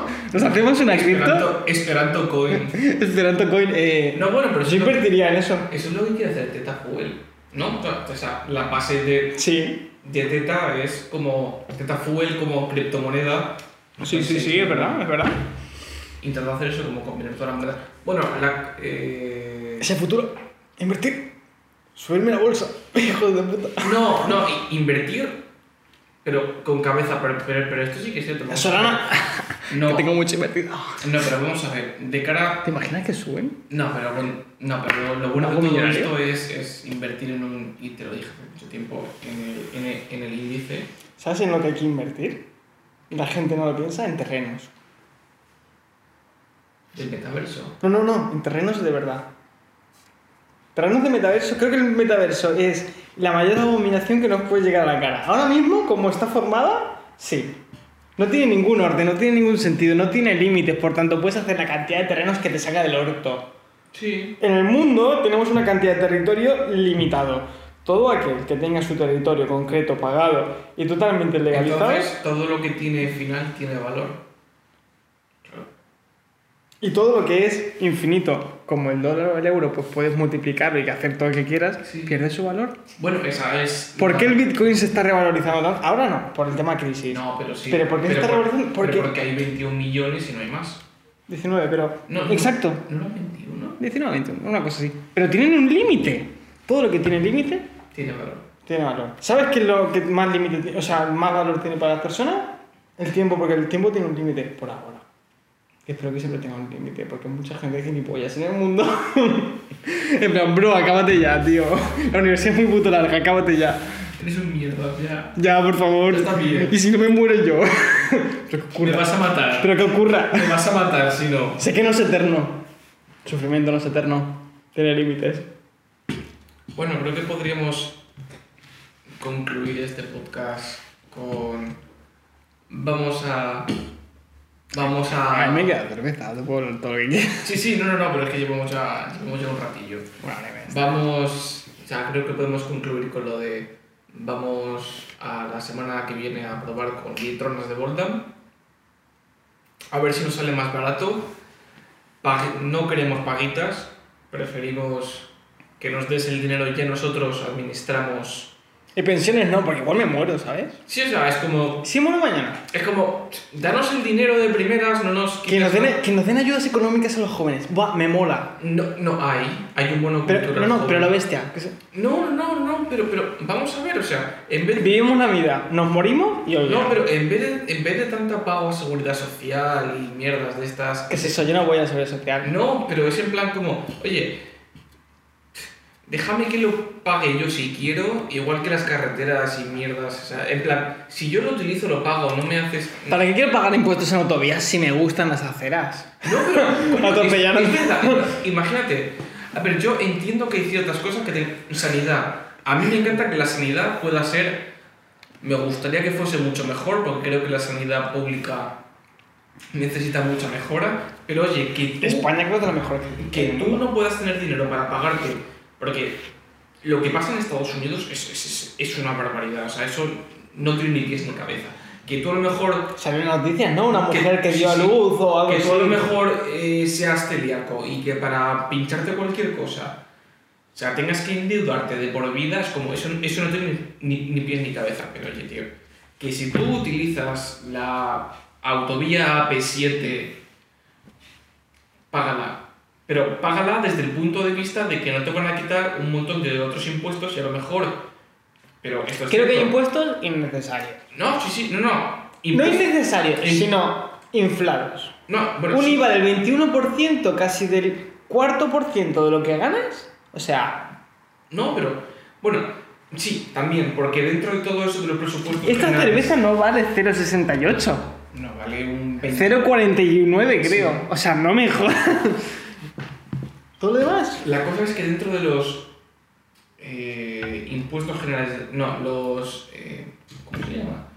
Los presupuestos generales del Estado, desde desde mi punto de vista, no deberían de ser formulados por el Estado, deberían de ser formulados por un agente externo económico que sea totalmente imparcial a las ideologías y sea como, oye, necesitamos tanto dinero porque vamos a gastarnos tanto dinero y vamos a crear esta obra, esta obra y esta obra. Y realmente lo digo, lo pienso Lo afirma. y lo seguiré diciendo, me gustaría ver que alguien externo al gobierno formulase un presupuesto general del, est- o sea, del Estado, o sea, del gobierno anual y ver la diferencia entre lo que saca el gobierno y lo que saca una empresa privada eficiente.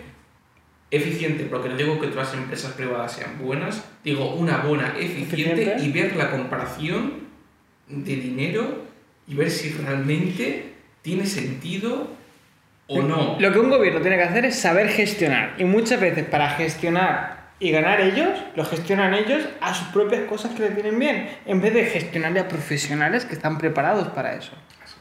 Eh, Absolutamente. error completo. O sea, me quiere decir que el ministro de Educación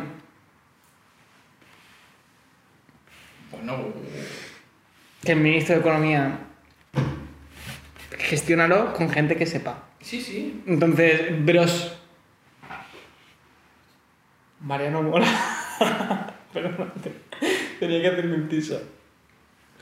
Lo de, lo de Mariano. Vale, no. No, bueno, pero bueno, podemos terminar un poco el podcast pensando en lo que hemos dicho. Realmente nos gustaría poder ver agentes externos objetivos dentro de las decisiones del gobierno, sobre todo con el tema de dinero, de que realmente oye, haya alguien que no, que no vaya a ganar dinero haciendo esos presupuestos. Pajitas, ¿no? Paguitas, ¿no? Queremos- Porritos, sí. Pajitas. Pajitas no. Porritos. Correcto, sí. Eh, bueno, no, correctos tampoco. Porritos no. Zumitos sí. Eh, zumitos de Vodlam sobre todo sí. Eh, pero eso, eh, realmente, si realmente si un mil eurista es un, es un 2000 eurista pero con impuesto, prefiero ver un 2000 eurista y que él, si quiere ahorrar, que ahorre y si no, pues que se gaste un iPhone lo que le dé la puta gana, pero que al menos tenga la posibilidad de hacerlo. Yo lo analizaba de otra forma. Si fuera político, digo. Yo lo haría como nosotros, ¿sabes? ¿Nos hacemos políticos? ¿Votadnos? Yo, no, no, no, pero ¿Nos politizamos? Aparte de economizarnos. es que es un tema ya muy... Nos politizamos, no, no. Si- si a tomar por culo. Si me meto en eso, me meto muy fuerte en ese tema. O sea, de verdad, creo, creo que viene para otro podcast. Pues- te lo digo muy en serio. Pro Pacma. es que no tengo claro. Buah, tío, qué guapo. Nada, pero. y mira, también pa- para acabar tendríamos que agradecer a los que nos comentaron los últimos vídeos. Bestial, bestial. Bueno, a ver, el último vídeo, sobre todo el de Marruecos, eh, quería agradecer, es que, te- es que tendría que verlo. Eh, te voy a ver un segundo, de verdad, sobre todo porque es que me, me pareció súper interesante tu comentario. Eh, después te voy a comentar quién eres en los comentarios. El, el chico Es que verdad que nos es un, dijo cuatro o cinco comentarios. es un tema contundente. Sabemos que eh, nos sorprendió a muchos. A mí el primero, yo cuando lo escuché y lo viví aquí en persona dije, no, es verdad. ¿Cómo que Ceuta y Melilla no está dentro de la OTAN? Si España ha firmado. Pues no, lo estaba leyendo el otro día digo, Sí, sí, no está, No está, no está. Por alguna razón, Ceuta y Melilla, aunque sea territorio español, pues no. No, pero es cierto, sobre todo, el, el chico que dijo lo del tema del fósforo, yo personalmente no lo sabía. O sea, yo, no sé qué habrá visto esa persona, pero debe de ser muy culta. porque yo no tenía ni puta idea del fósforo, pero es que es verdad. O sea, Marruecos, y ahora mismo con el Sáhara Occidental, porque ahora mismo es suyo, tienen las mayores reservas de fósforo y el fósforo es, digamos, como el componente principal de los fertilizantes. Entonces, nos tiene cogido por los huevos, literalmente. Pues sabes que tenemos nosotros que Marruecos no. Buen ritmo. Dale una sevillana ahí. Perdón, es que he escuchado música marroquí y no me gusta. Creo, no, no, no, creo que, creo que con esto ya debemos, debemos de terminar porque ya no, ya no tiene mucho sentido lo que vamos a seguir diciendo.